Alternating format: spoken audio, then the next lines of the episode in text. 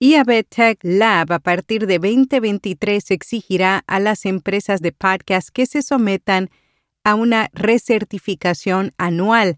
Además, Apple está etiquetando silenciosamente los episodios de podcast por tema y Headliner ofrece función para subir todos los podcasts a YouTube y ahorrar tiempo. Yo soy Araceli Rivera. Bienvenido a Notipod hoy.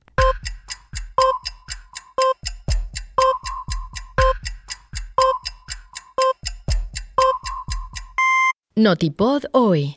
Un resumen diario de las tendencias del podcasting.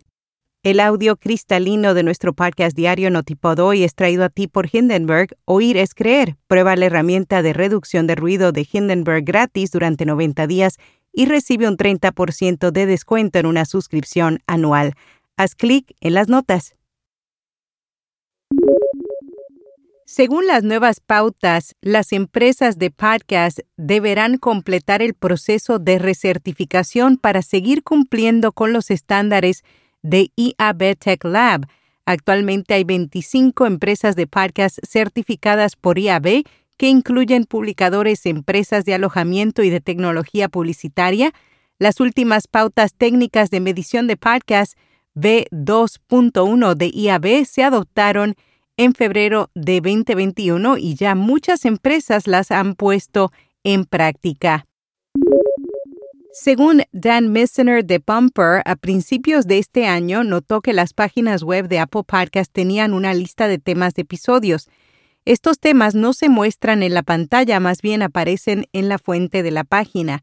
Apple suele mostrar información básica sobre los episodios como fecha de publicación, notas, duración, entre otros, Muchos de los temas no aparecen en los metadatos de los episodios en el feed RSS ni están incluidos en el título ni en ningún otro lugar. Por lo tanto, Dan supone que Apple está usando transcripciones generadas por máquinas, luego aplica técnicas de procesamiento de lenguaje natural para generar listas de temas relevantes por episodio. De esta forma, estaría mejorando sus motores de recomendación. Headliner ofrece función para subir todos los podcasts a YouTube y ahorrar tiempo. El servicio comenzará desde el primer episodio y creará 10 videos por día. Posteriormente, cuando esté al día con tu último episodio, irá creando los nuevos a medida que se vayan publicando. Acast lanza segmentación por palabra clave para mejorar la publicidad de podcasts la empresa de alojamiento y monetización de podcasts anunció la incorporación de keyword targeting a Acast Marketplace.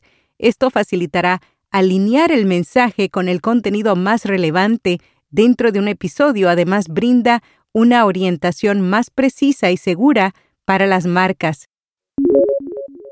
Spotify extiende al mundo sus herramientas de publicación de video podcast desde el año pasado han estado expandiendo sus capacidades de podcasting de video y ahora estará disponible para creadores en más de 180 mercados. Los podcasters de video ahora pueden usar las herramientas de Anchor para llegar a sus 456 millones de oyentes mensuales. Uno de los podcasts del Reino Unido más exitosos en Estados Unidos está llegando a su fin después de siete años. Sus presentadores Jamie Morton, James Cooper y Alice Levine han anunciado que My Dad Wrote a Porno lanzará su episodio final el próximo mes, pues consideran que es el momento adecuado. Desde su lanzamiento en 2015, el programa ha tenido más de 430 millones de descargas en todo el mundo. Meta reemplazará a los editores de su sección de noticias de Facebook con inteligencia artificial.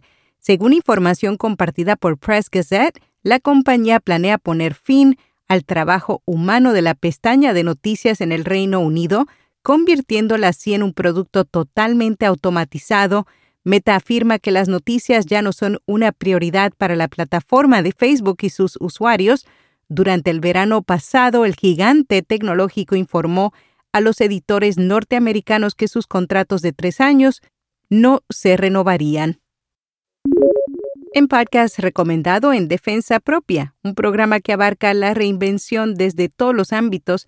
En cada episodio, su presentadora Erika de la Vega invita a otras mujeres para que cuenten sus historias de reinvención y brinden herramientas para lograrlo.